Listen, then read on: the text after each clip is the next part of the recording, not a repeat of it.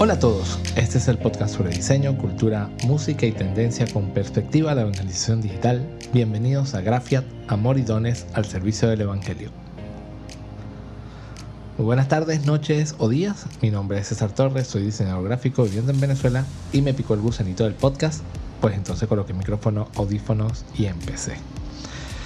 Ya vamos por el quinto episodio, increíble, eh, de verdad qué bonita es la constancia, qué bonita es el hábito de hacer que todo vaya fluyendo y todo vaya poco a poco creciendo. Eh, ya estamos en el quinto episodio, súper agradecido de todos los que me han estado escuchando, los que me han mandado mensajitos de felicitaciones, de seguir adelante. De verdad los agradezco en el alma lo que me han acompañado. Y los que todavía no me conocen y no me han acompañado, bueno, pueden compartir este episodio con las personas que necesitan escuchar sobre diseño y sobre evangelización digital, realizado por un venezolano viviendo en Cagua. Eh, aquí somos muchos eh, latinoamericanos y bueno, de mi parte soy caribeño y hoy domingo 4 de febrero, eh, bueno, República, perdón, Puerto Rico le ganó a Venezuela 6 a 1. Mm, los criollos de Caguas ganaron el, partido de Venezuela, pero bueno, esperamos verlos en la final. pues yo sé que Venezuela llegará a la final. Y bueno, y también esta semana ha sido muy muy interesante, ha venido con muchas bendiciones, con unos trabajos que se ven excelentes, que más adelante vamos a hablar de esos proyectos y de esos procesos de diseño también que he estado haciendo, pero mientras tanto se están cocinando, todavía hay correcciones que realizar, todavía hay algo otras cositas que hay que pulir, pero pronto van a salir y bueno, voy a poder hablar del proceso de estos trabajos de diseño, de estos procesos creativos que he estado realizando. Pero en este episodio voy a tomarle la palabra a mi hermano Nadal de República Dominicana.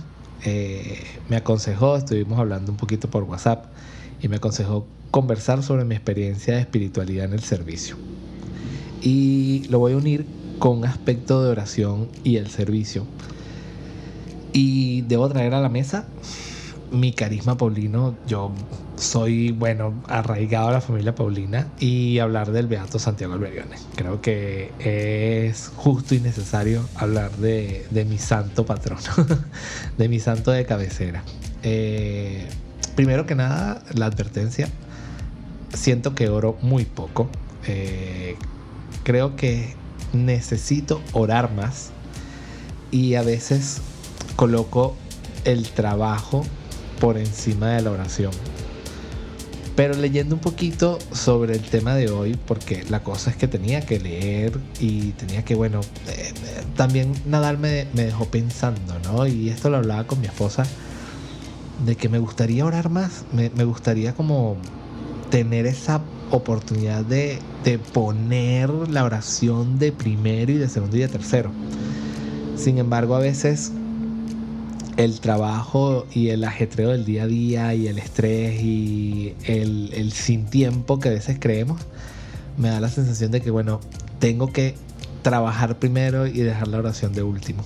Y tiene que ser al revés. Creo que es necesario, es obligación de todo cristiano colocar la oración de primero. Y bueno, hablando de, esa oración y hablando de Santiago Alberione, para los que no lo conocen, eh, y bueno, y para que les, les quede el, gustico de saber quién era, eh, fue un sacerdote italiano cuyo carisma eh, en la fundación de la Sociedad de San Pablo y su carisma fue la evangelización con los medios de comunicación social. Yo me, vamos a decirle de cierta manera, me crié o tuve mi formación, mi primera formación cristiana con los textos y con el carisma paulino. Me enamoré del, carisma de Santiago Alberione y de San Pablo. O sea, para mí la figura de, San Pablo y de Alberione son pilares eh, en lo que soy. Eh, primero, San Pablo llegó a todo el mundo conocido en aquella época y a través de sus cartas evangelizó, coordinó, enseñó, bueno, y publicó su fe. Y no hace mucho que estábamos celebrando la conversión de San Pablo. Me parece increíble y es que San Pablo, y bueno, muchos conocen la historia de San Pablo, era un perseguidor de cristianos. increíble, ¿no? Él era un enemigo de, de, Jesús o del mensaje de un Cristo Salvador. Y fue cuando Jesús lo tumba del caballo. La, la, figura simbólica es que lo tumba del caballo. Esta figura quiere decir que, bueno, eh, tiene su, su, encontronazo, su golpe, su, su primer eh, encuentro con Cristo y lo deja ciego, ¿no? Y qué importante para las personas es ver, y, y, lo veo mucho en mi, en mi relación de, porque en el diseño es ver, ¿no? Y qué increíble sería que me taparan los ojos o quedara ciego. O sea, ¿cómo haría yo? para trabajar, para que mi, mi sustento, eh, poder trabajar sin el sustento principal que es la vista, ¿no? Eh, que, es mi, mi, mi, instrumento principal. Y a, y, a, y a, Saulo le pasó eso, que luego se convirtió en Pablo. Y conoce a Cristo, lo, lo, no lo enfrenta, pero le dice, ¿quién eres tú, Señor? El que me persigue. Y entonces, wow, me queda así increíble, ¿no? Entonces, en ese caso, Pablo y, cambia radicalmente su manera de ser. Y Santiago Alberione toma el dinamismo de, San Pablo, toma la, ferocidad, el atrevimiento, el fuego apostólico de, Pablo de evangelizar y también de, de, ser instrumento de evangelización. Y lo y lo convierte y el Espíritu Santo le da la, la, oportunidad de que este carisma paulino de evangelizar con cualquier medio, ¿no? Y Santiago, eh, en sus textos, eh, para mí es un profeta de la comunicación, ¿no? Porque él entendía perfectamente que la única manera de llegar al otro era a través de los medios. Y Santiago Werneck eh, nació en el siglo pasado, antepasado y en la división de los siglos de 1899 a 1900 eh, es que tiene la, vamos a decir de esa forma, la epifanía de qué hacer para evangelizar. Entonces, eh, son mis dos pilares, yo los tengo aquí al ladito de mi, de mi oficina, junto con la foto de mi esposa, mi otro pilar, tengo que, hacer, tengo que ser sincero y ellos son los que, los que me guían, ¿no? Y los que están ahí al ladito mío predicando y entendiendo de hacia dónde quiero seguir evangelizando y cómo quiero evangelizar. Pero como les decía, tengo que ser sincero y, siento que oro muy poco. Y bueno, a partir de este episodio y reflexionando con lo que me dijo Nadal, eh, hacer un compromiso o hacer un, vamos a hacerlo de cierta manera, un hábito para que después este hábito se convierta en parte indispensable de mi caminar y de mi vida. Y bueno, hablando un poquito, eh, y ahora sí, entrando en materia de oración, eh, en, los textos eh, de Alberione, se sabe que él siempre tuvo como el valor, o siempre le dio el valor a la vida de la oración, o a la oración en la vida y en la obra. Y no es una, y no una oración genérica, sino una oración apostólica. Y aquí es donde es bien bonito, ¿no? Porque eh, es una oración que tiene que llevar a la acción, tiene que llevar a, a realizarla. ¿ok? Siempre fue consciente de la necesidad de apoyar la acción apostólica en el espíritu y considerando esta inmensidad de la familia Paulina, eh, es que se sienten eh, los paulinos se sienten oprimidos si no tuviéramos o si no, si no tuviésemos la fe en la misión que Dios nos ha confiado. Por tanto, el primer medio para evangelizar es la oración y que procede de una gran fe. Eh, y aquí yo, claro, me, me, interpelo y me digo, bueno, si el primer medio para evangelizar es la oración, eh, no estoy evangelizando como es debido y que además de esto viene de una gran fe. Y a veces, y, sí, a veces me siento como con muy poca fe, ¿no? Eh, el año pasado,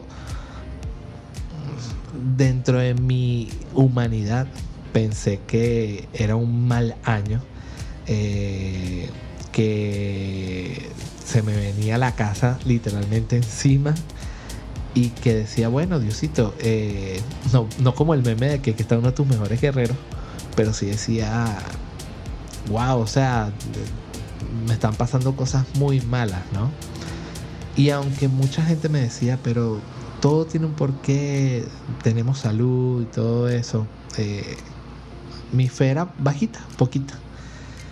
Creo que hemos pasado mucho, creo que muchos hemos pasado por esto, pero sí me sentía con muy poca fe. Y a partir de este año, no, de finales del año pasado y este año, eh, creo que Dios me ha dado tres cachetadas. en, en ese sentido, porque me ha dado sorpresas y regalos inimaginables. Y es cuando uno como que pone en práctica la oración, pero también esa fe de que mueve todo y literalmente mueve todo. Las pías discípulas eh, nacieron y son una de las ramas de la familia Paulina.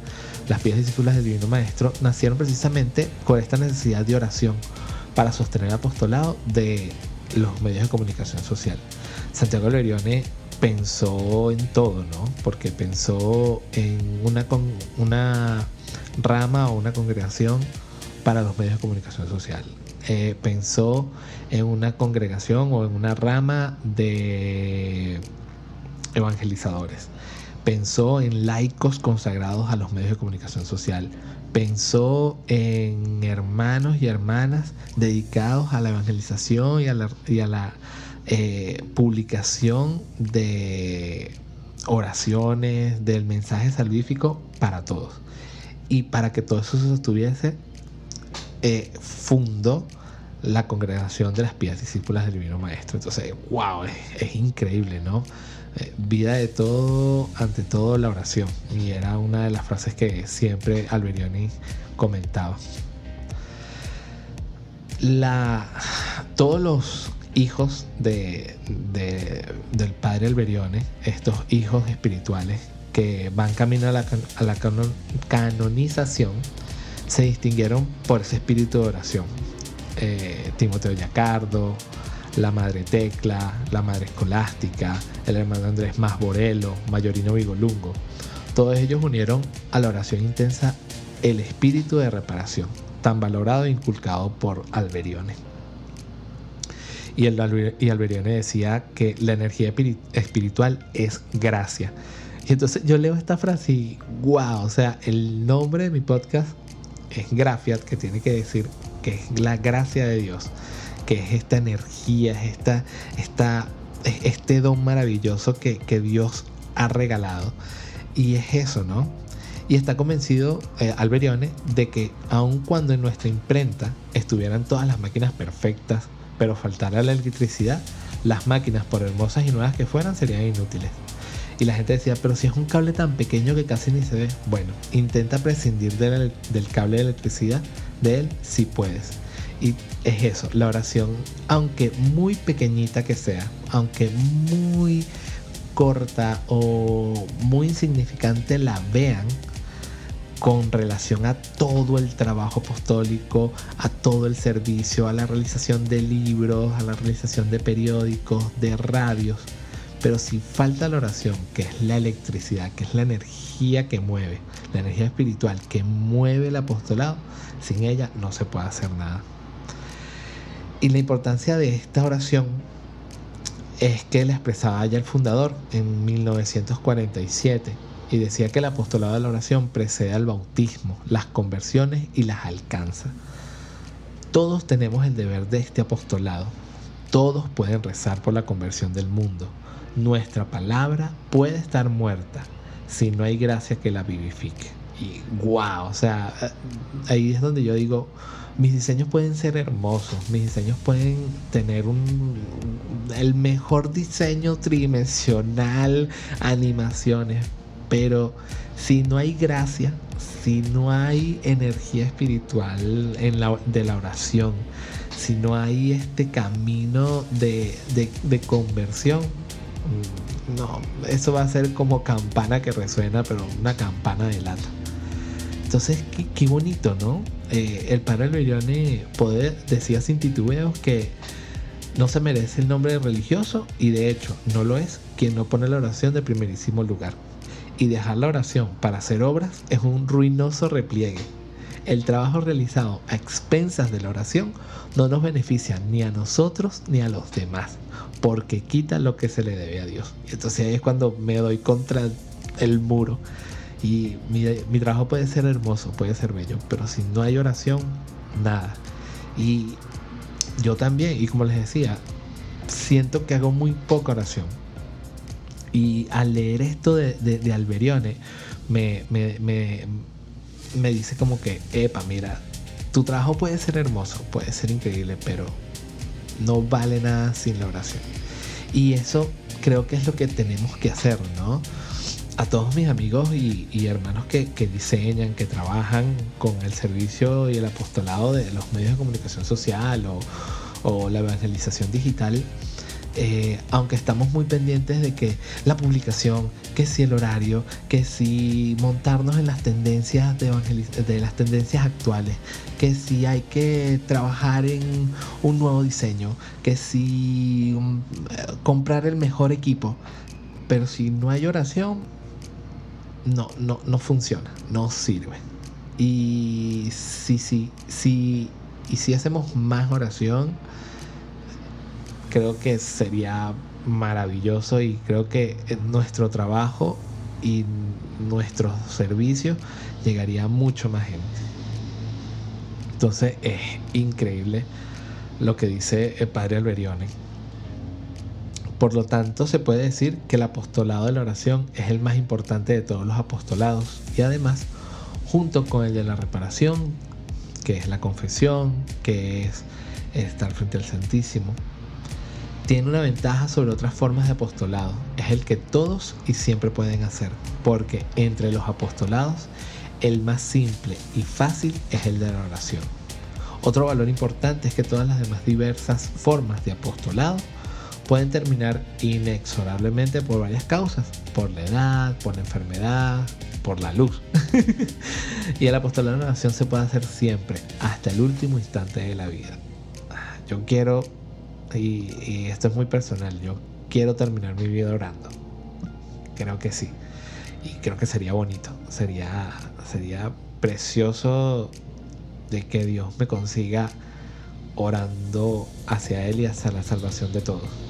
Y a través de mi trabajo, ¿no? Pero creo que la oración es, es vida y es alimento de todos. Busqué otras cosas, ¿no? Busqué muchas cosas más y es importante acotar que dentro de esta espiritualidad y en el caminar de la familia Paulina, no solo tienen cabida los sacerdotes, los hermanas y las hermanas, sino laicos comprometidos con el carisma paulino. Y en este punto, por parte de los cooperadores, se ensambla oportunamente una finalidad espiritual y apostólica de toda la familia religiosa fundada por Alberione, que es anunciar la verdad liberadora mediante la evangelización con los instrumentos de comunicación, como les había dicho anteriormente el primer maestro, que es como se le llama también al padre Alberione, es con todos los inventos que el progreso humano proporciona y las necesidades y condiciones que los tiempos requieren. Y para esto eh, hay que como que agarrar, ¿verdad? Las experiencias de los cooperadores, que son laicos, que eres como tú o como yo, que lo bonito es que podemos, la oración del laico, y la oración es, eh, mm, es como más aterrizada a tierra, ¿no? Porque en, en, mi caso mi oración hacia mi familia, hacia los demás, hacia mi amigo que tiene algún tipo de impedimento, o mi amigo que está pasando por una situación, o mi amiga o mi hermana que está pasando por una situación.